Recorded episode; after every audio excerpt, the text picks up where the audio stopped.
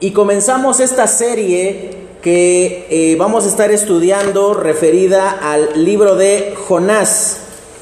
Jonás es de las eh, principales historias que desde pequeños nos enseñan en la escuela dominical, pero que tiene una serie de implicaciones más allá de ser una historia de un hombre que al cual se lo tragó un gran pez.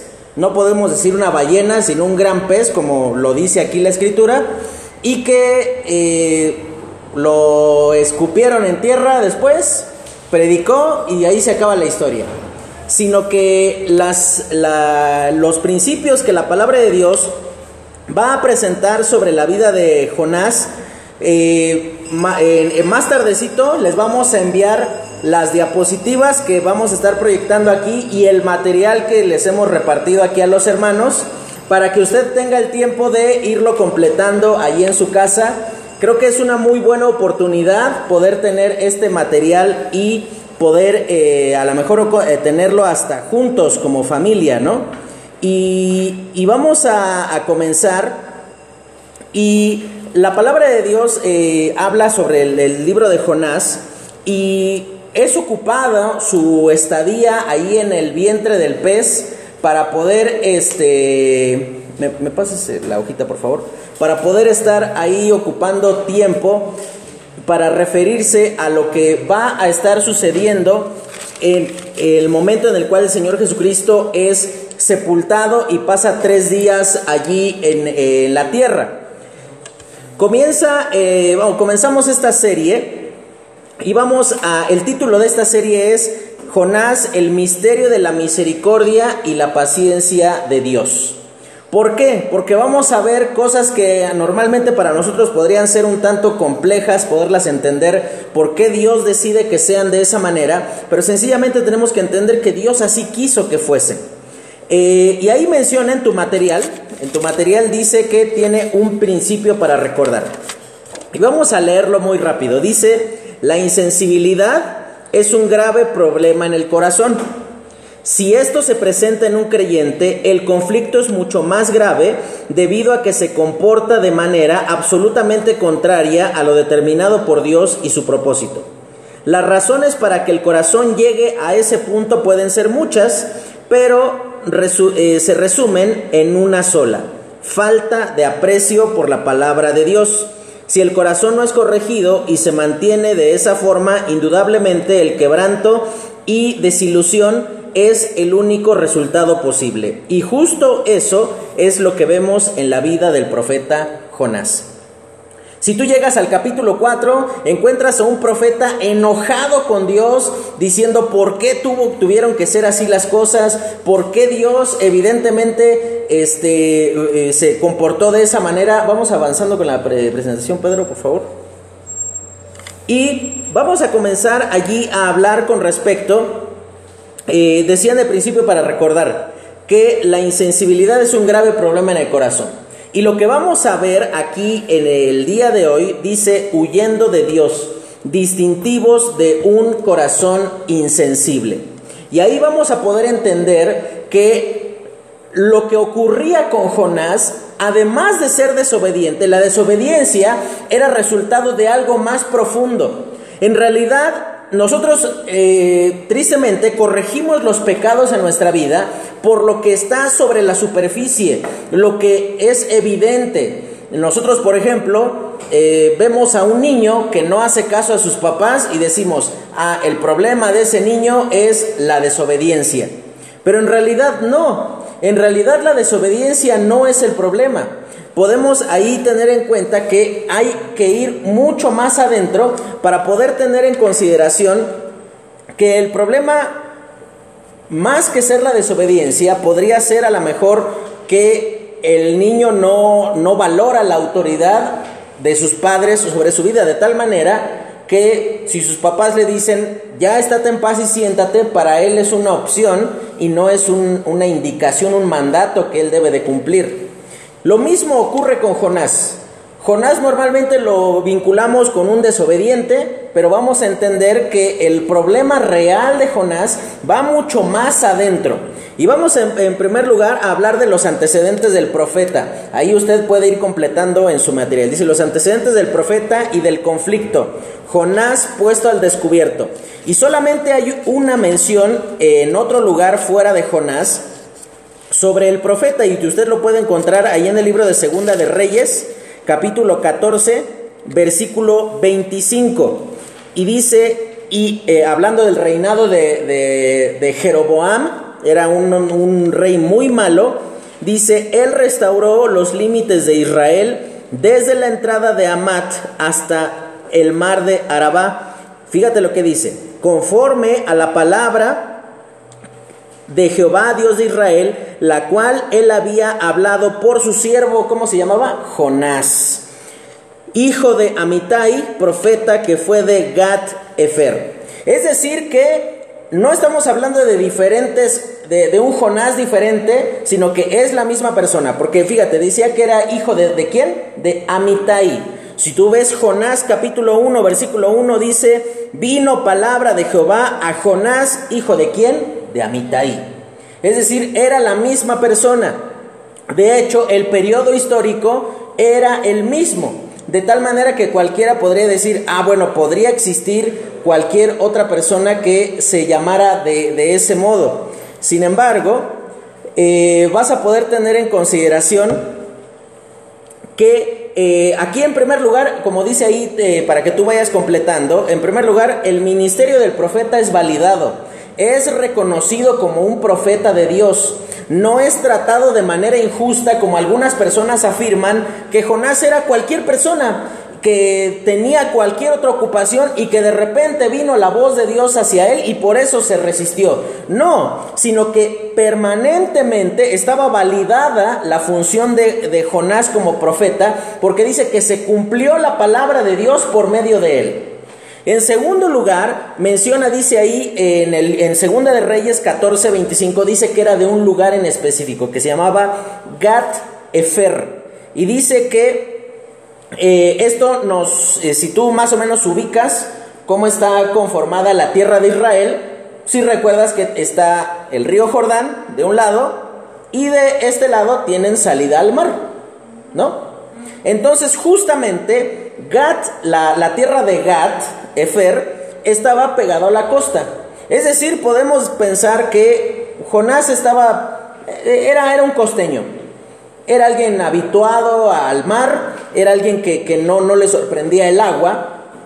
Y entonces la palabra de Dios presenta en diferentes lugares, en Segunda de Reyes también se narra cómo los asirios, ellos comenzaron a asediar a Israel y justamente la conquista de Israel comenzó por el norte, justo en donde comienza la tierra de donde es Jonás.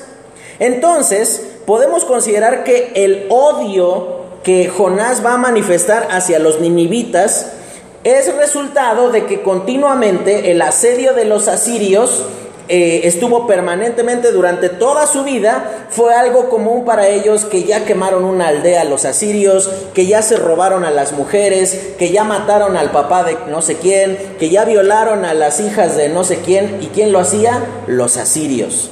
Si alguien tenía un distintivo de ser perverso en su conducta, eran justamente ellos, los asirios. De hecho, ¿sabes quién inventó la forma de muerte que es por medio de la crucifixión? Los asirios. Ellos crearon este, esta forma de muerte de tal manera que eran conocidos por la crueldad eh, con la cual ellos se comportaban. De hecho, los babilonios aprenden muchas cosas de ellos en cuanto a, a las formas tan crueles de comportarse con los pueblos que conquistaban no sé si tú has leído en el libro de Salmos, hay, un capítulo en específico que menciona que los conquistadores abrían el vientre de las mujeres embarazadas, sacaban al bebé y era la forma de demostrar la crueldad. ¿Por qué ser tan bajo, tan perverso? Esa era la característica de estos hombres y por esa razón ellos eran odiados por Jonás. Y pasamos al, día al segundo punto, que ahí ya vamos a comenzar a hablar del verdadero problema de Jonás. Ahí avánzale, Pedrito, por favor. vamos a hablar de la indisposición hacia la palabra de Dios, insensibilidad hacia la voluntad de Dios. Es decir, que en el momento en el que yo no estoy dispuesto a escuchar, atender la palabra de Dios, lo que manifiesta eso es que yo soy insensible hacia la voluntad de Dios. Es decir, ya no me produce ninguna incomodidad, ya no me genera ningún conflicto. Seguramente yo decido desobedecer la voz de Dios como si fuese cualquier cosa. Y por esa razón, fíjate cómo dice ahí la palabra de Dios. Eh, comienza allí, eh, versículo 2 dice, levántate y ve a Nínive, aquella gran ciudad, y pregona contra ella porque ha subido su maldad delante de mí. Es decir, la instrucción cuál era? Ve a Nínive. Si a lo mejor Dios le decía, ve con los asirios, eso podría haber dicho, ah, pues puede ser Nínive, puede ser cualquier otra ciudad, puede ser con los próximos asirios que vengan a molestar aquí en nuestra tierra, ellos son asirios. Pero si te das cuenta, las instrucciones de parte de Dios son sumamente claras, son muy concretas las instrucciones que Dios le da al, profeta. Y esto nos lleva a considerar, hermano, que nunca, nunca los mandatos de Dios son confusos. No me vengas con que es que yo no entendí. No, no, no. No es que no entendiste, no es que es muy difícil de comprender la voluntad de Dios, no es que la palabra de Dios no es clara, es que tú no estás dispuesto, eres insensible, estás indispuesto hacia la palabra de Dios. Estás dispuesto a atender cualquier cosa menos la escritura. Y entonces viene un, eh, eh, dentro de lo que menciona allí dice, y pregona contra ella. Esa palabra pregonar literalmente significa hablar en voz alta. Eso significaba que se iba a tener que parar ahí en medio de Nínive y gritar la condenación que Dios iba a ejecutar sobre Nínive. Si te das cuenta, como dice allí, no se ofrece misericordia, sino juicio. Es decir, aquí Dios no le dice, ve a Nínive y predícales para que se arrepientan, porque yo quiero que ellos se salven. No, entonces, eso tendría que haber motivado el corazón del profeta para decir, bueno, yo voy a ir a cumplir la voluntad de Dios, porque al final de cuentas dice, su maldad ha subido delante de mí. Mira, no se ofrece misericordia, pero Jonás sabía que Dios podría tener misericordia y él no deseaba que eso ocurriera. Él odiaba tanto a los ninivitas que él estaba dispuesto a que ellos no se enteraran del juicio de Dios. Y esto nos, nos, nos hace entender una cosa. Hermano, Dios nunca juzgará tu pecado si no ocurre antes una advertencia de Dios sobre ti. Nunca Dios juzga sin avisar. Dios nunca juzga así a la brava de que eh, sabes que estás cometiendo algo malo y siempre vendrá de una u otra forma una advertencia. Siempre vendrá de una u otra manera eh, un indicativo de parte de Dios diciéndote, Pedro, así no. Eso que estás haciendo no está bien. Eso que tú estás haciendo definitivamente no forma parte de lo que yo espero que tú hagas. Es decir, hay una instrucción clara, pero también no, no, eh, aquí tenemos que considerar que Jonás se detuvo a considerar todo lo que Dios iba a hacer con los ninivitas de acuerdo a lo que él suponía que podía ocurrir. Sin embargo, y, eso genera una, una, serie de conflictos, porque fíjate la respuesta, pasamos a la siguiente diapositiva, el inciso B, donde dice el camino de la desobediencia, el proceso de la caída de Jonás. Y dice ahí, vamos a ver el proceso. Está compuesto de dos, de dos partes. Dice el versículo 3. Y Jonás se levantó para huir de la presencia de Jehová a Tarsis y descendió a Jope y halló una nave que partía para Tarsis y pagando su pasaje entró en ella para irse con ellos a Tarsis. Y fíjate lo, lo que él pensaba, lejos de la presencia de Dios. Ahora presta atención a lo que dice aquí. El proceso, dice en primer lugar, comienza con que él descendió a Jope. ¿Sabes cuánto era la distancia entre Jope y Gat Efer de donde era Jonás? Era una distancia aproximada de unos 15 kilómetros. Hermano Aurelio, ¿cuánto te tardarías en eh, caminar 15 kilómetros? 15 kilómetros es como de aquí a este el toreo, más o menos. Unas cuatro horas, póngale. Cuatro horas sabiendo que estabas yendo con la deliberada intención de desobedecer. Hermano, aquí esto nos muestra el proceso de la caída de Jonás. ¿Qué? Los escucho. ¿Qué piensan ustedes que ocurrió cuando ellos, cuando Jonás iba de camino? Cuatro horas diciendo, Dios me dijo que vaya a Nínive, pero yo me voy a ir a Tarsis es lo siguiente, Nínive estaba hacia este lado y Tarsis estaba en el sentido totalmente opuesto. ¿Qué es lo que crees que era lo que pasaba por el corazón de Jonás cuando él iba camino a Jope? 15 kilómetros caminando, sabiendo que estabas en dirección a desobedecer. ¿Qué es lo que piensas que pasaba por su corazón? Cuéntame. Pudo haber eh, pues, más que él podía más que Dios, que él era mejor, que él podía hacer su voluntad y no la voluntad de Dios. Exactamente. También que tenía pues, su propia pues, su propio pensamiento de decir, ¿lo hago o no lo hago? Exacto, como dice el hermano Aurelio, quizás lo que ocurría con Jonás, él iba camino iba, iba caminando y él se iba convenciendo a sí mismo, no, sí está bien que yo esté haciendo eso, porque yo no sé qué es lo que está pensando Dios, que no se ha dado cuenta de, todos los males que los ninivitas nos han causado, no se ha dado cuenta de lo malo que ellos se han comportado, han sido con nosotros, y, y, él, y él iba convenciéndose. Y acuérdese, hermano, de la última vez en la cual usted de manera consciente y deliberada pecó contra el Señor, sí o no trató de convencerse a sí mismo. ¿Sí o no trataste de convencerte a ti mismo de que estaba bien lo que sabías que estaba mal? Ese es el camino de Jonás. En el momento en el cual comenzamos a descender a Jope, llamémoslo de esta manera, estamos deliberadamente en dirección a la desobediencia, justificando nuestros actos, pensando que Dios está exigiendo cosas fuera del lugar de nuestra vida. Pero no nada más eso. Dice que y halló una nave que iba a Tarsis. Y fíjate lo que dice ahí. Siempre hay oportunidad para la rebelión. Siempre. Siempre vas a encontrar una oportunidad que se presenta así este, de la mejor forma posible. Siempre vas a encontrar un camino para desobedecer al Señor. Hermano, hablando figuradamente, naves a Tarsis salen todo el tiempo que te van a dirigir en un, eh, eh, te van a llevar en una dirección contraria a la voluntad de Dios. Es que siempre, fíjate, para la desobediencia, Jonás tuvo dinero. ¿Cuánto? ¿Sabes dónde estaba Tarsis? Tarsis estaba en las costas del sur de España.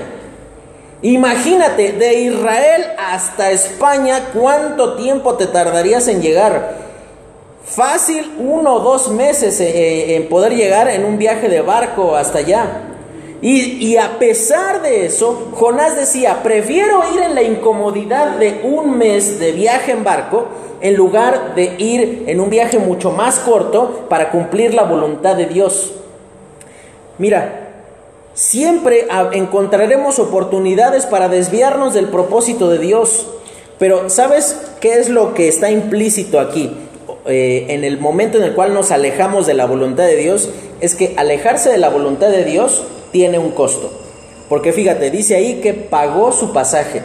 No es que estaban ahí invitándolos, ¿quién quiere viajar a Tarsis? No, sino que Jonás tuvo que pagar, tuvo que gastar, tuvo que perder algo que le, que le pertenecía con tal de ir y alejarse de la voluntad de Dios.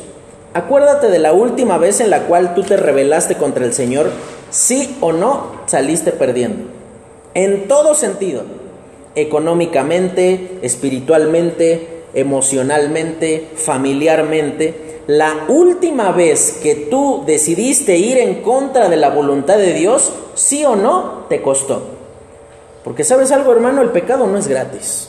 El pecado cobra y cobra caro. cobra de una, de una mala forma, porque nos hace estar en una condición donde pensamos que nosotros tenemos el control, pero en realidad nosotros estamos siendo controlados por él. Y el resultado, ¿cuál es? Ahí dice, lejos de la presencia del Señor. Pero es lejos según Jonás, no según Dios. Y ahora fíjate lo que ocurre. Vamos a ver la siguiente diapositiva. Dice los resultados de no estar dispuesto a atender la voz de Dios. Y aquí ocurren dos autoengaños. Dos maneras en las cuales Jonás va a engañarse a sí mismo, él se va a colocar en un estado en donde él va a tratar de, engañarse pensando que de esa manera está haciendo lo bueno. Y fíjate cómo, cómo dice ahí, el autoengaño de la huida.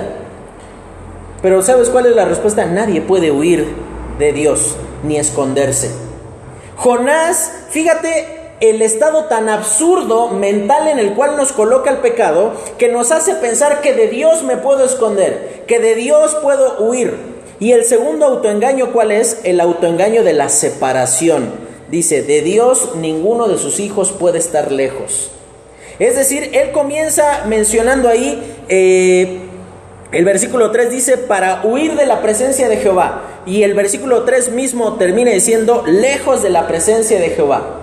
Es decir, que no nada más Jonás comenzó pensando que de Dios podía esconderse o podía separarse de él, sino que Dios, pensó que Dios, él era lo suficientemente capaz para poner a Dios lejos de su vida. Y mira hermano, tú tendrás que entender que a lo largo de tu vida, cualquier cosa que tú hagas, cualquier situación que tú, eh, en la cual tú te encuentres, deberás de llegar a un día en el cual entiendas que de Dios nada puedes hacer en oculto. Dice ahí en el libro de Hebreos, he aquí todas las cosas están abiertas y desnudas ante sus ojos. Es decir, que por más que tú hayas ido a aquel lugar tan remotamente escondido, que hayas borrado todo ese historial de internet que te compromete, que hayas hecho eh, cosas para tapar tus pecados, de Dios no te escondiste. Todas las cosas están abiertas y desnudas, pero fíjate cómo termina diciendo Hebreos, ante los ojos de aquel que habremos de dar cuentas. Delante de Dios no te puedes esconder, no puedes huir y no nada más eso, sino que un día vas a tener que dar explicaciones de eso que hiciste, de por qué hiciste eso. Piensa esto, hermano. ¿Qué, buen, qué, de, qué, qué cosa buena se hace en oculto? La oración. Sí, pero propiamente ahí no habla del término de esconderse, sino de a lo mejor de, de alejarse a un espacio aparte, ¿no? A lo mejor la única cosa que podríamos decir, la única cosa buena que se hace en oculto, ¿qué es? Pues las iglesias que están perseguidas y que tienen que reunirse clandestinamente. A lo mejor podríamos hacerlo así, pero seguramente no te fuiste la última vez que te escondiste para que nadie te viera.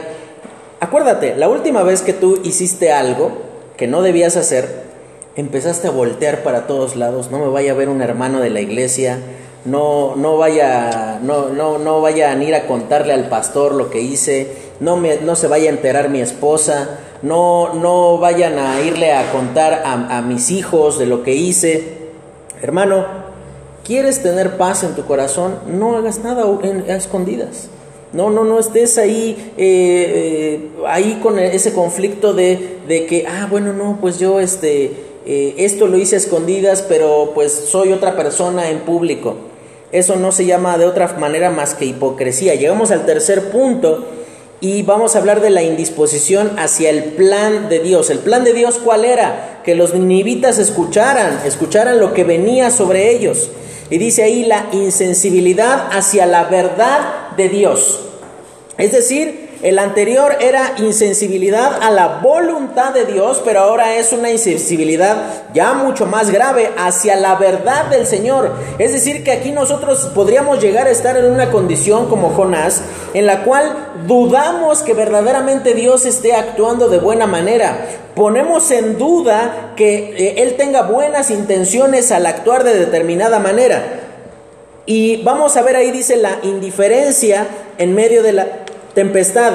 señales del endurecimiento del profeta. Y vamos a ver dos distintivos nada más, o dos señales de, por las cuales podemos decir que el corazón de Jonás ya era una roca. Ya, ya no, no, no estaba medio durito, ya era una piedra así durísima. Y fíjate, comienza el versículo 4, pero Jehová hizo levantar un gran viento en el mar y hubo en el mar una tempestad tan grande que se pensó que se partiría la nave. Y los marineros tuvieron miedo y cada uno clamaba a su Dios y echaron al mar los enseres que había en la nave para descargarla de ellos. Pero Jonás había bajado al interior de la nave y se había echado a dormir. Ahora, ¿qué nos, ¿por qué decimos que Jonás estaba endurecido?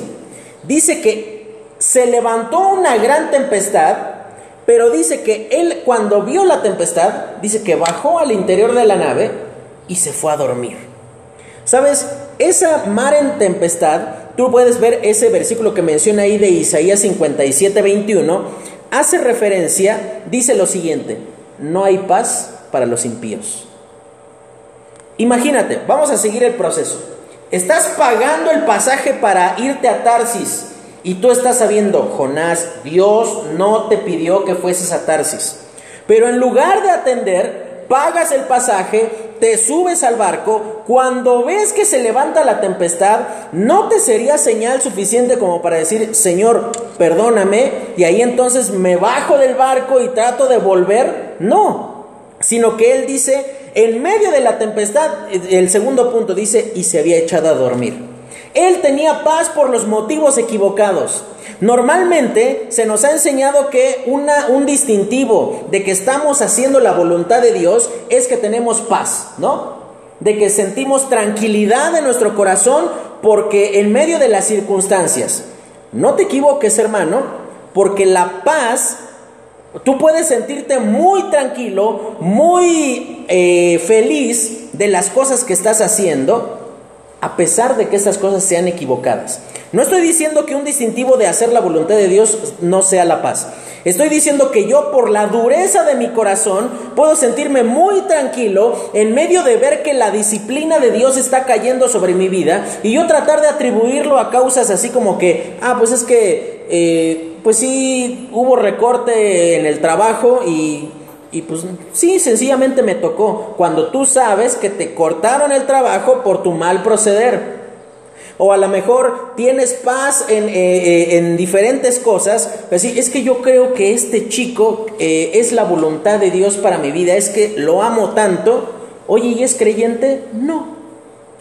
Pero yo tengo paz. Es que no es cuestión de lo que tú sientas es cuestión de lo que produce paz verdadera, es saber que estamos cumpliendo con la voluntad de Dios, porque también otro hombre de Dios se encontró en medio de una tempestad y peor que esta, porque ahí sí naufragaron, Pablo. Él estaba en el libro de los Hechos, narra que hubo una gran tempestad y entonces dice que la nave se partió y ellos estuvieron ahí tres días vagando en alta mar. Pero ¿cuál era la diferencia? Pablo estaba allí sabiendo que era Dios habiéndolo puesto en ese lugar. Y entonces Dios prosperó su viaje y él le permitió poder tener eh, tranquilidad y dirección en medio de las cosas que estaban ocurriendo. Sin embargo, aquí la diferencia está que Jonás, él sabía que estaba viviendo de manera opuesta a los principios de la palabra de Dios y en lugar de quebrantarse, él decide irse a dormir. Hermano, por más que tú tengas paz, tranquilidad, por más de que tú te sientas a gusto, por más de que no pase nada malo todavía sobre tu vida, recuerda lo que dice el libro de Isaías 57 sobre los impíos no hay paz para los impíos. Y un día va a venir la disciplina de Dios, Dios va a levantar esa gran tempestad en tu vida y entonces tendrás que asumir las consecuencias de haber vivido de una manera clandestina como la hizo Jonás. En segundo lugar, la siguiente diapositiva dice, soberbia que produce actos irracionales. Y fíjate lo que, lo que ocurre allí. Y el versículo 6, y el patrón de la nave se le acercó y le dijo, ¿qué tienes, dormilón? Levántate y clama a tu Dios, quizá Él tendrá compasión de nosotros y no pereceremos. Y dijeron cada uno a su compañero, venid y echemos suertes para que sepamos por causa de quién nos ha venido este mal. Y echaron suertes y la suerte cayó sobre Jonás.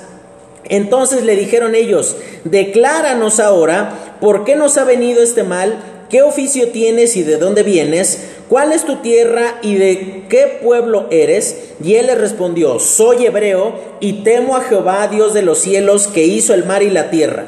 Y aquellos hombres temieron sobremanera y le dijeron, ¿por qué has hecho esto? Porque ellos sabían que huía de la presencia de Jehová, pues él se lo había declarado.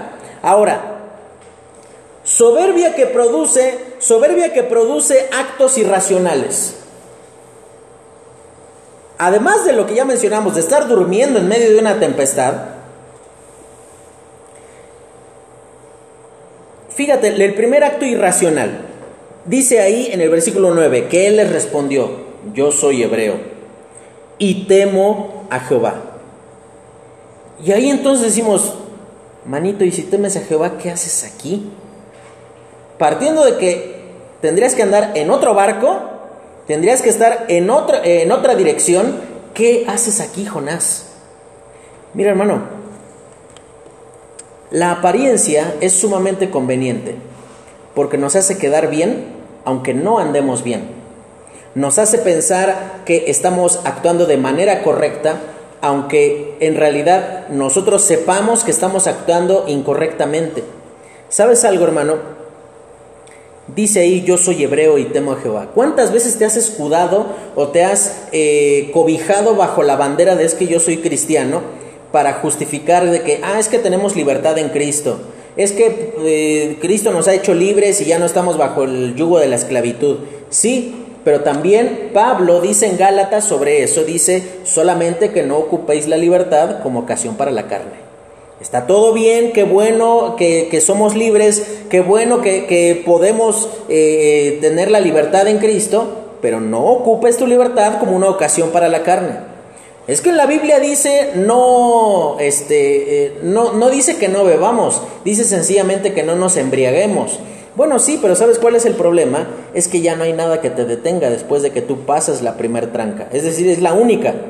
En el momento en el cual tú decides comenzar, ah, pues una y, y pues otra, y ya medio de repente a la cuarta, quinta, novena sientes que ya medio el piso se te está moviendo, tú estás esperando una siguiente advertencia, pero ya no va a haber porque tú decidiste inicialmente escudarte bajo una apariencia, pero fíjate lo que dice ahí, la apariencia es insuficiente.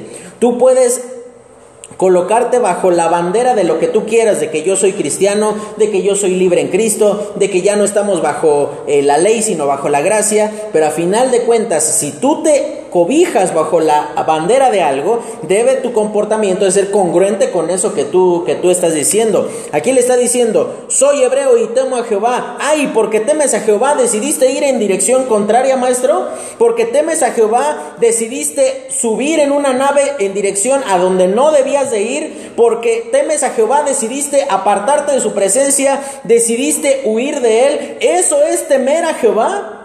¿Te das cuenta? La apariencia es insuficiente. Y en segundo lugar dice que hizo el mar y la tierra. Y todos los marinos en ese momento lo estaban viendo así como que, neta, ¿vas a decir eso, Jonás? El, fíjate su respuesta. El Dios que hizo el mar.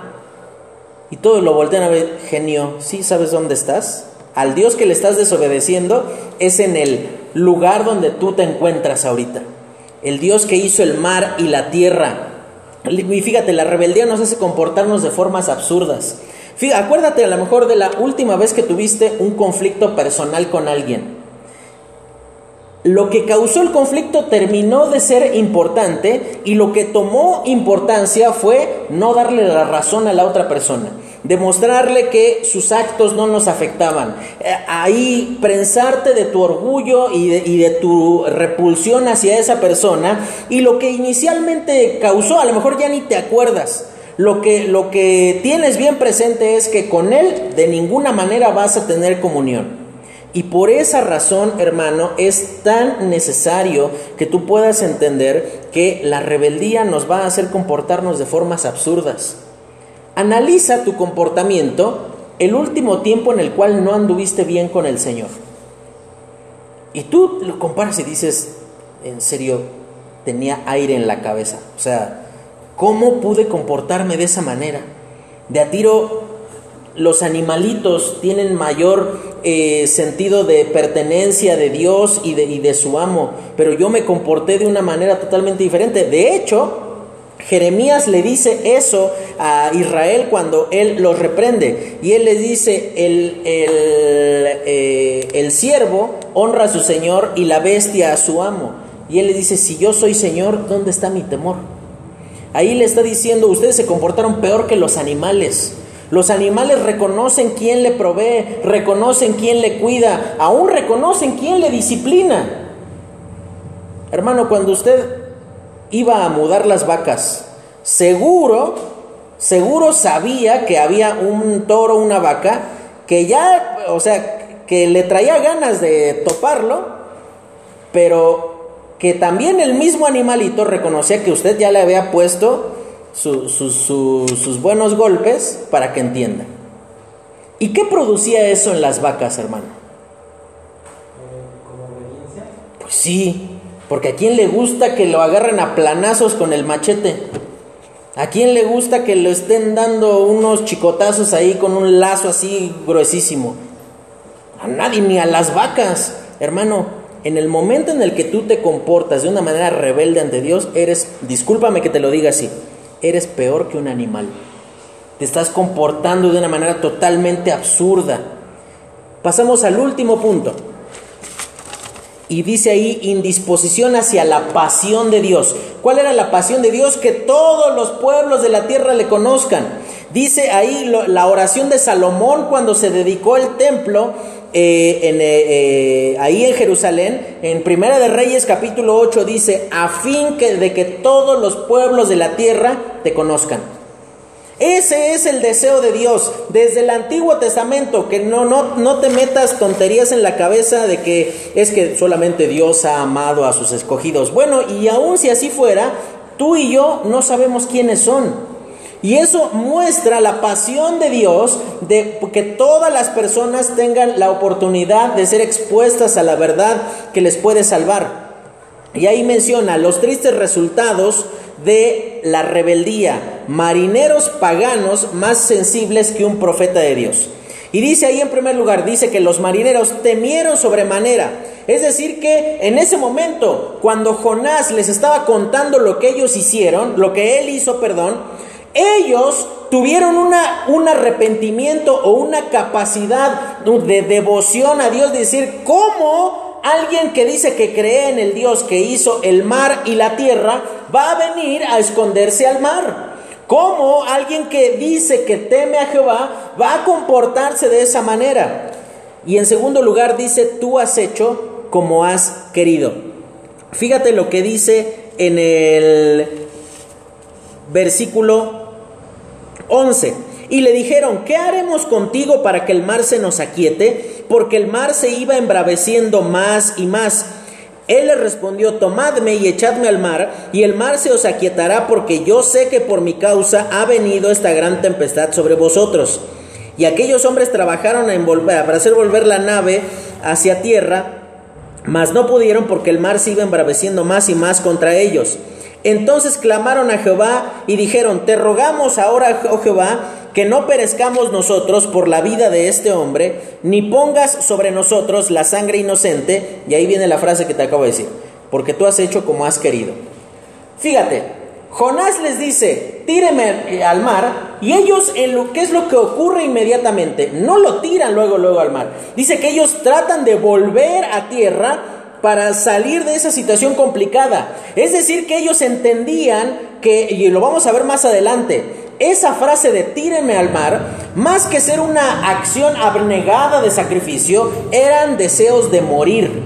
Jonás decía, prefiero morirme en lugar de cumplir con la voluntad de Dios. Los marineros sabían que en las condiciones en las que el mar se encontraba, tirar al mar a alguien era matarlo. Ellos sabían que era inapropiado. Es decir, que esos marineros temían de manera indirecta, por decirlo de esta manera, al Dios que había dado la vida. Temían a ese Dios que, que, podía juzgarlos por hacer algo inadecuado. A nadie se tira al mar, a nadie se le abandona allí. Y sin embargo, cuando ven que no es posible, entonces dicen que bueno, vamos a hacer lo que Él nos pidió y dicen, Señor, perdónanos. Y dice ahí, porque tú has hecho como has querido. Paganos, teniendo un, una sensibilidad mayor, una lucidez espiritual mayor que un profeta de Dios. Esto no es la primera vez que ocurre. ¿Recuerdas cuando en Génesis el faraón corre a Abraham de su territorio y ocurre lo mismo con Isaac cuando ellos dicen, no es mi esposa, sino es mi hermana? Imagínate, qué terrible testimonio de un inconverso reprendiendo a un creyente sobre algo que está haciendo mal. Muy rápido te cuento, que ya se me está yendo el tiempo. Ya se me fue más bien, sí. Recuerdo, estaba soltero todavía y eh, ese día jugaba Chivas América. Yo quería llegar a ver el partido. Entonces yo estaba en un pueblo este, que está antes de donde eh, yo vivía, que era en Bernal, ese pueblo se llama Ezequiel Montes. Entonces el último camión de Ezequiel Montes a Bernal pasaba a las 5 y cuarto y yo venía de aquí de México y llegué 5 y 10 a, Ezequiel Montes y corriendo como caballo porque tenías que caminar como unas cuatro cuadras. Llegué allá donde pasaba el camión y el bendito camión no pasaba y no pasaba y no pasaba y no pasaba. Y en eso llegó un, señor que se ve que venía de la parte más alta del, del monte que está ahí al lado este, porque aún le era muy difícil hablar este, eh, entendiblemente castellano y me hacía así en la ropa, así como para que le hiciera caso. Y yo le decía, este, sí, espérate ahorita. Yo, yo estaba en lo mío, o sea, a mí me interesaba que viniera el camión para ver el partido.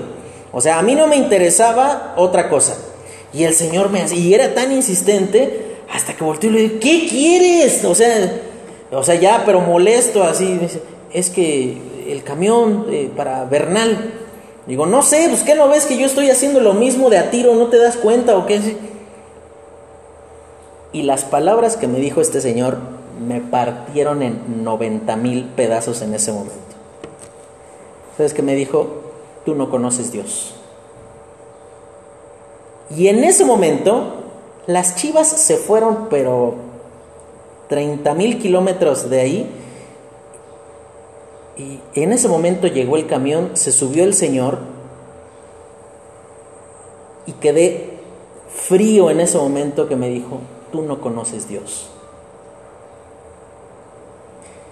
Qué triste que a veces los inconversos, hermano, tienen una mayor claridad de lo correcto y de lo incorrecto porque estamos tan centrados en lo que nosotros deseamos, en lo que nosotros anhelamos, en lugar de cumplir con la voluntad de Dios. Me sigue partiendo la cabeza eso que me dijo ese Señor hasta el día de hoy. Tú no conoces Dios. Siguiente punto, dice sacrificio abnegado disfrazado de la firme determinación de no arrepentirse. Ahí decía, viste, que eh, Jonás le dice, echadme al mar. Y lo que decíamos, Jonás estaba tan endurecido que él prefería morir en lugar de cumplir con la voluntad y con el propósito de Dios. Y esto nos enseña cuán lejos el pecado nos puede llevar. Es decir, que piensa en esto, hermano, el pecado te va a llevar más lejos de lo que tú estabas dispuesto a llegar. Te va a entretener más tiempo del que tú querías concederle. Te va a cobrar más caro de lo que tú querías pagar. Esa es la naturaleza del pecado. Aquí vemos a un hombre que él dice, prefiero morir. Él cuando estaba cayendo, seguramente cayó al agua. ¿Tú crees que Jonás hizo por salir a la superficie? No, seguramente como peso muerto se dejó ir al fondo, al fondo, al fondo y él dijo, "Listo, ya, no no este no no hay más, este es el final." Y entonces fíjate lo que dice ahí, porque yo sé que por mi causa. Es decir, que esto no sorprendió en ningún momento a Jonás. La tempestad, los marineros. Y fíjate, piensen esto. Dice que echaron suertes y la suerte cayó sobre Jonás. ¿Cómo habrá estado Jonás en ese momento? Viendo para otro lado, haciéndose sonso, viendo que está lloviendo harto, y él sabía que era por su culpa. Y, cae la suerte sobre él, y entonces le preguntan, y él entonces, lo primero que se le ocurre decir, yo soy hebreo y temo a Jehová. No me vengas, Jonás, con cosas de que temes a Jehová si estás haciendo todo lo opuesto. Dice, Jonás prefería morir en lo, antes que cumplir con el mandato de Jehová. Y esa es la naturaleza en las condiciones en las cuales nos pone el pecado. Nos aleja tanto del Señor que terminamos en esa condición. Y el último punto, dice, las intervenciones en medio de nuestra rebeldía de Dios, las intervenciones de Dios, son del tamaño de un gran pez. Sí, cuando Dios en medio de su gracia nos toma en medio de nuestra rebelión, van a tener ese distintivo, van a ser tan enormes que tú puedes decir, ahí viene el gran pez. Es tan notoria su gracia, porque fíjate lo que dice en el versículo 17, pero Jehová tenía preparado un gran pez que tragase a Jonás, y estuvo Jonás en el vientre del pez tres días y tres noches. Dice, la voluntad de Dios es inevitable. Dice, él tenía preparado. No sabemos si que desde que salió el barco, ahí iba el gran pez abajo del barco, no lo sabemos. Pero que Dios en su control de la naturaleza tenía preparado ese gran eh, pez, él estaba diciendo, ah, no vas a ir a, a, Nínive, vas a ver cómo sí porque mi voluntad se habrá de cumplir. Y tú, hermano, te podrás rebelar, patalear, tirar al piso, hacer tu berrinche, diciendo, es que yo no quiero que sean así las cosas, es que yo me quiero casar con esa chica, es que ese muchacho es tan perfecto que yo lo quiero para mí. Hermano, ten cuidado de tu vida, porque Dios puede mandar un gran pez que te trague y que te lleve al lugar para que Dios inicialmente te pidió que fueras. ¿Cómo crees que iba Jonás ahí adentro del gran pez? ¿Tú crees que él iba así como que, ah, le, sí, le está, había aire acondicionado en el vientre del gran pez? ¿Tú crees que olía rico ahí adentro del... No. Si, si alguna vez has ido a un puerto donde descargan el pescado,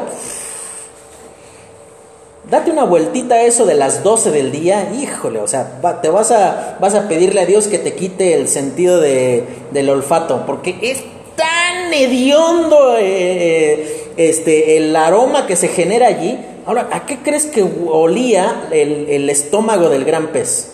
En segundo lugar dice, tres días y tres noches. Maestro, si ya te tiraron al mar, te tragó un gran, gran pez y percibes que estás vivo, pues cualquiera de nosotros diría, Dios, ayúdame, ¿no? Pero pasan tres días. ¿Sabes por qué pasan tres días? Porque Jonás estaba diciendo, y bueno, ya me tragó este, este pez, pues esperaré mi muerte. Cuán duro era el corazón de este hombre y por eso decimos es el misterio de la paciencia y de la misericordia de Dios. Y probablemente tú en esta mañana estás huyendo de Dios, hermano. Probablemente Dios te indicó con claridad que debías de hacer algo o que debías de dejar de hacer algo y tú por la dureza de tu corazón dices, no, yo quiero seguir eh, haciendo mi voluntad. Llegará un día que Dios te lleve por medio de un gran pez y va a generar incomodidad. Pero vamos a continuar las siguientes semanas entendiendo lo que ocurre en la vida del profeta. Vamos a orar y terminamos. Señor, te damos gracias por lo bueno que eres tú con nosotros. Te pedimos, Señor, que seas eh, permitiendo tú que podamos tener la capacidad de atender a tu voz. Te lo pedimos, Señor, y te lo agradecemos en el nombre de tu Hijo Cristo Jesús. Amén.